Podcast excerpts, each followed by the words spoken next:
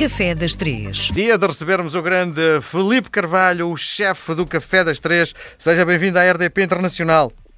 Olá a todos, boa tarde. Bom, tenho lido algumas coisas sobre a cozinha, sobretudo para preparar as nossas conversas, e tenho lido que alguns colegas seus utilizam muito a expressão comida com alma. Isto quer dizer o quê? É comida com alma, é comida com identidade, é comida que nos traz memória, lembrança, é comida que, que nos leva para um momento da nossa vida uh, passado, não é? É aquela coisa de saudade quase. Uhum. Um, todos os chefes, bem, em princípio, se, se vivem disto, no fundo, uh, olham para a cozinha como se fosse uma arte. Não há nenhum chefe a, a, trabalhar em Portugal ou no mundo que não cozinhe com alma. Depende. Quando as pessoas olham para isto como mais um trabalho, se calhar não. Quando as pessoas olham para isto como, como uma vida, não é? Como, como nós olhamos para a cozinha como a nossa vida, se calhar a alma tem que estar sempre presente, porque nós não estamos a fazer as coisas só por fazer, mas também acredito que há pessoas que olham para isto só como uma simples profissão e estão ali quanto menos horas possíveis melhor e quanto mais rápido melhor.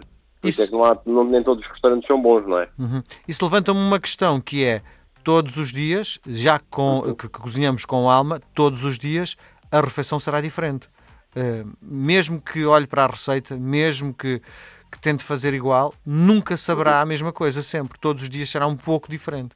Depende, imagino, nós quando trabalhamos principalmente ao, ao, nível que a gente trabalha no 50 Seconds, uh, como deve imaginar, eu tenho uma equipa por trás de mim que está a trabalhar, então para que eu possa fazer as coisas de forma a que eles consigam replicar, porque o mais importante no restaurante é a consistência e qualidade.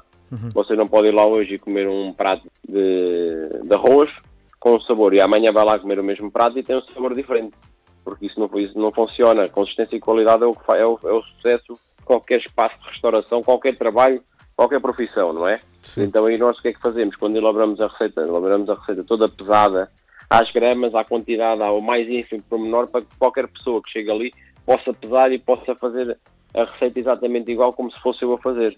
Muito bem. Porque Bom, isso é o mais importante. O que é que nos traz hoje no Café das Três?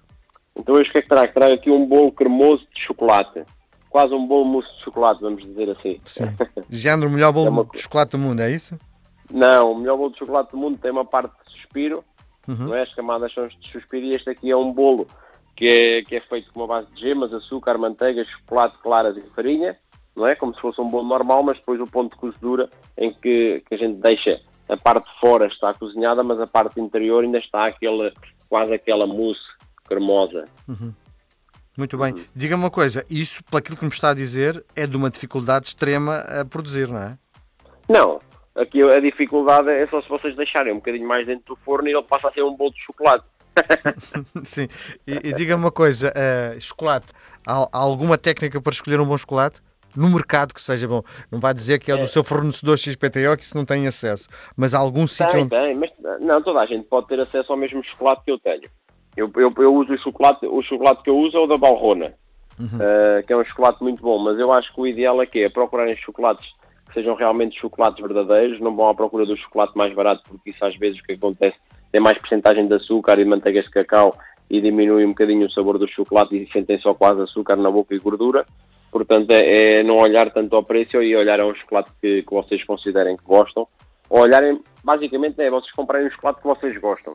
Não, olhem, não vão comprar um chocolate mais barato só para fazer um bolo porque querem poupar dinheiro, porque aí depois o bolo sai, ok, podia ser muito melhor. Aqui o chocolate que nós usamos é de 70. Hum. É de 70 quer dizer o quê? 70 quer dizer que é a porcentagem de cacau que tem. Ah, ok. Ou seja, que é um chocolate mais, mais perto de um chocolate amargo, uhum. não é um chocolate tão de leite ou doce. Uhum. Então depois como é que se faz para que a tal mousse não fique tão amarga? Não, porque isto depois lá, imagino, para ter uma ideia, a gente batemos as gemas com o açúcar, não é? Ok. Depois à parte, num banho-maria, juntamos a manteiga e o chocolate, deixamos derreter. Depois montamos as claras em castelo e envolvemos delicadamente na mistura de gemas e açúcar que já tínhamos feito e, e o chocolate também. Depois levamos a forno a 200 graus durante 20 minutos, uma forma previamente untada, não é? Uhum. Com papel vegetal, se quiser. Uh, e depois é, é retirar, deixar descansar e quando tiver frio comer. E ele está assim aquele cremoso no centro. Muito Porque bem. aqui tem o equilíbrio depois da, da, da, do açúcar com o chocolate de 70. Muito bem. Se usar um chocolate leite, é melhor reduzir um bocadinho a porcentagem de açúcar. Senão fica docíssimo, não é?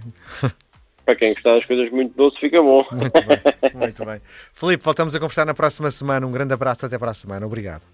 Obrigado, obrigado.